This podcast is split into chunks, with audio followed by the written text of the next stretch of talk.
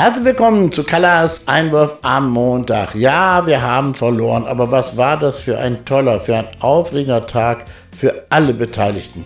Bei mir schließt sich sogar ein Gefühl aus alten Schulzeiten ein, nämlich wieder erwarten, doch noch versetzt worden zu sein. So ähnlich wie der VfL in der letzten Minute den Aufstieg geschafft hat. Und die Good Vibrations des Aufstiegs in die zweite Liga schwang überall noch nach. Auch wenn sie nach dem frühen Führungstreffer der Karlsruhe einen kleinen Dämpfer bekamen.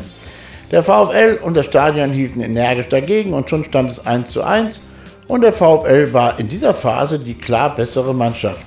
Wieso es dann nach 45 Minuten dennoch 2 zu 1 für die Karlsruher stand, war eigentlich nur schwer zu verstehen wie es genau in der zweiten Halbzeit umgekehrt kaum zu begreifen war, warum der VfL gegen spielerisch stark auftrumpfende Gäste das 2 zu 2 erzielen konnte. Dass die Karlsruher dann auch den Siegtreffer erzielten, war zwar letztendlich durchaus verdient, aber auch in Anbetracht der 87. Minute eben durchaus nur glücklich.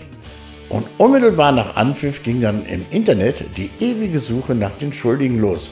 Es lag natürlich an, ähm, ja, an wem denn nun? Also als Hauptspieler genannt wird Torwart Lennart Grill, zumal er den geliebten und auch von mir durchaus geschätzten Philipp Kühn einfach aus der Startelf verdrängt hat, womit er ohnehin bei vielen als vorbestraft gilt.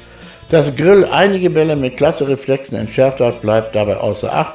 Die drei Tore waren in meinen Augen vielleicht bis auf den dritten völlig unhaltbar, auch wenn einige Internet-Experten das anders sehen, denn nach denen hätte Pippo alle drei Bälle mit der Mütze gefangen.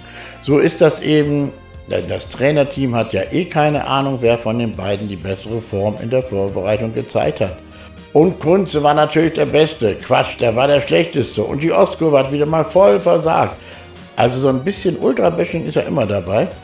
Wobei ich noch mal sagen muss, dass mir das Anti-Preußen-Münster-Geole gehörig auf den Geist geht. Ja, wissen die denn nicht, dass wir jetzt längst in der zweiten Liga sind? Münster ist in der dritten, wir in der zweiten. Da war Karlsruhe auf dem Platz. Ist auch egal. Also mir haben wirklich Erik Engelhardt und vor allem auch Bastian Adini sehr gut gefallen. Und mit Abstrichen Wiemann, der Bermann toll ersetzt hat, und mit noch mehr Abstrichen Maximilian Thalhammer und Robert Tesche. Aber alle zusammen, alle, alle elf und alle Ersatzspieler und alle Eingewechselten, alle zusammen zeigten durchaus, dass sie für die zweite Liga vorbereitet sind.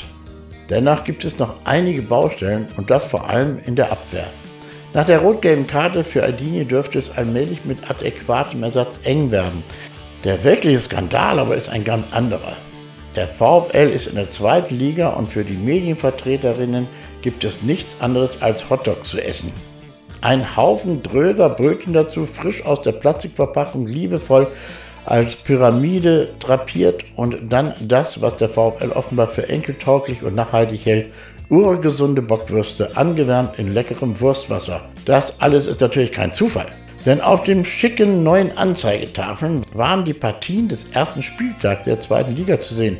Und dort war unter anderem zu lesen Fortuna Düsseldorf gegen Hertha BSC. Also Hertha, nicht Hertha mit H, sondern Hertha ohne H.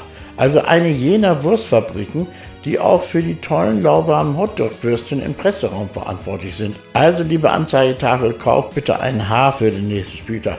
Ich gehe übrigens nicht in den Presseraum, um dort zu essen, aber die auswärts angereisten Journalistinnen könnten nach fünf Stunden Fahrt durchaus etwas Hunger haben. Und zudem, lieber VfL, gibt es mittlerweile sehr viele Menschen, die überhaupt keine Lust mehr auf Wurst oder sonstige tierische Abfälle haben.